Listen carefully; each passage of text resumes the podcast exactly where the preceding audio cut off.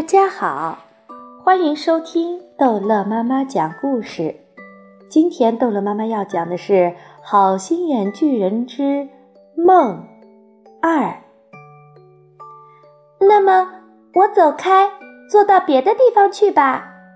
索菲说：“不要走开。”他说：“你往这只瓶子里仔细看看，我想你会看到这个梦的。”于是，索菲朝这只瓶子里看，一点不假，她看到了一种东西，半透明的、淡淡的轮廓，大小跟一枚鸡蛋差不多，上面只有一抹颜色，淡蓝绿色，柔和闪亮，非常美丽。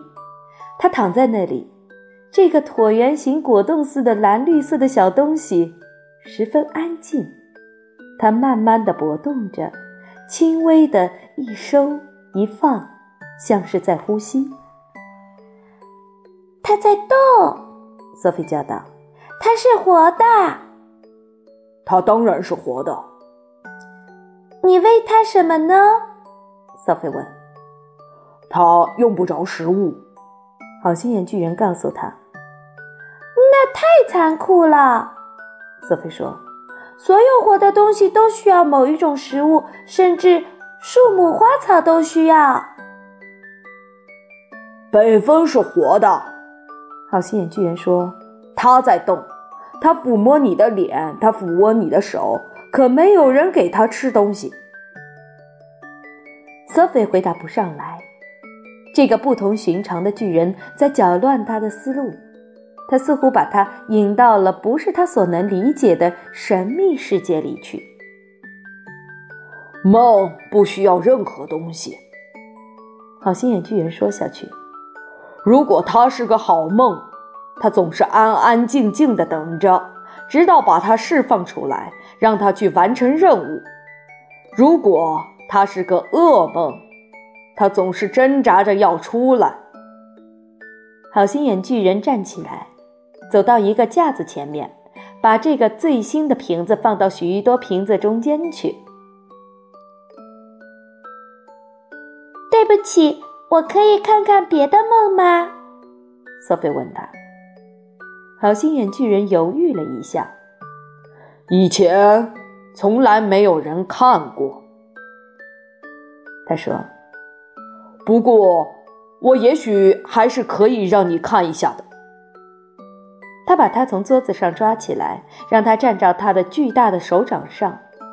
他带他到架子前面。这里是一些好的梦，他说，是些仙境游。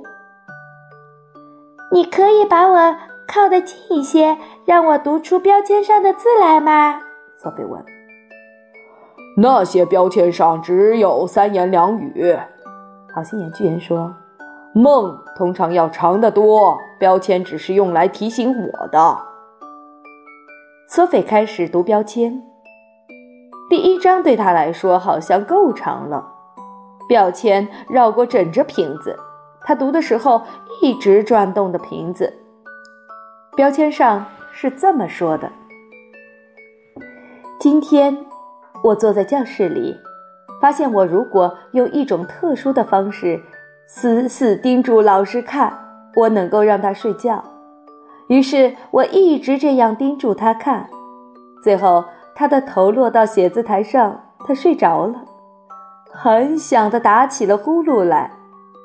这时候校长大踏步进来，大叫：“快醒醒，普拉姆利奇小姐，你怎么能在教室里睡觉？去拿你的帽子和大衣吧。”离开学校就再也不要回来了，你被开除了。可是我一下子让校长也睡着了，他像一块啫喱那样软绵绵的，慢慢的躺倒在地板上，躺在那里像一堆肉，打呼噜的声音甚至比普拉姆里奇小姐还要响。就在这个时候，我听见了我妈妈的声音说：“醒醒！”你的早饭已经好了，一个多么好玩的梦！索菲说：“这是一个摇铃铛。”好心眼巨人说：“这是一个好玩的梦。”在瓶子里，就在标签下面，索菲看得见这让人睡着了的梦，安静地待在瓶底，缓缓地跳动着脉搏，跟另一个梦同样是蓝绿色的，不过这个也许大一些。你给男生和女生的梦不相同吧？索菲问道。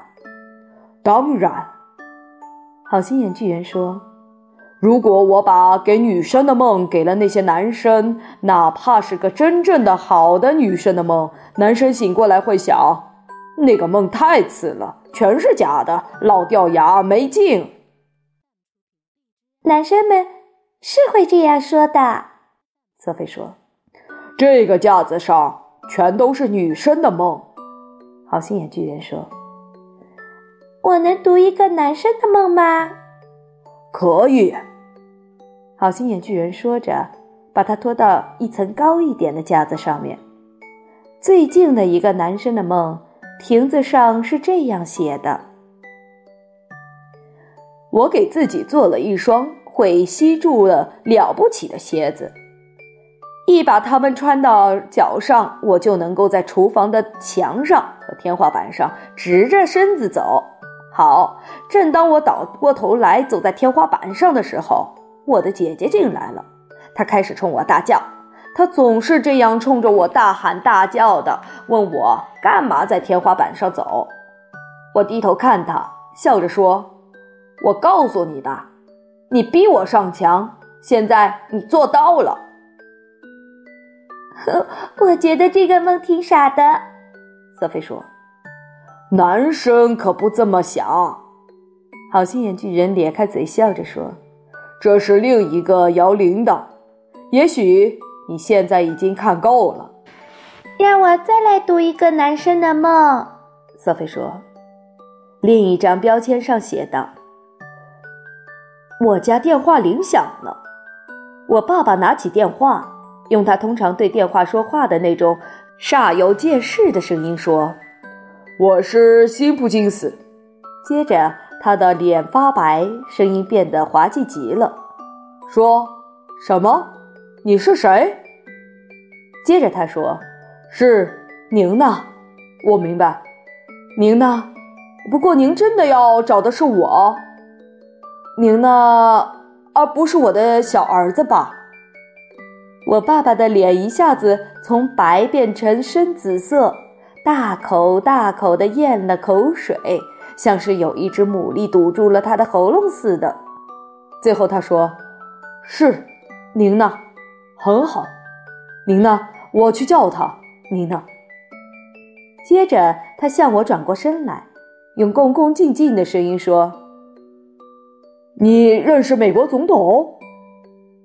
我说：“不，不过我希望他听说过我。”接着，我在电话里讲了半天，说诸如此类的话，让我照顾他吧，总统先生。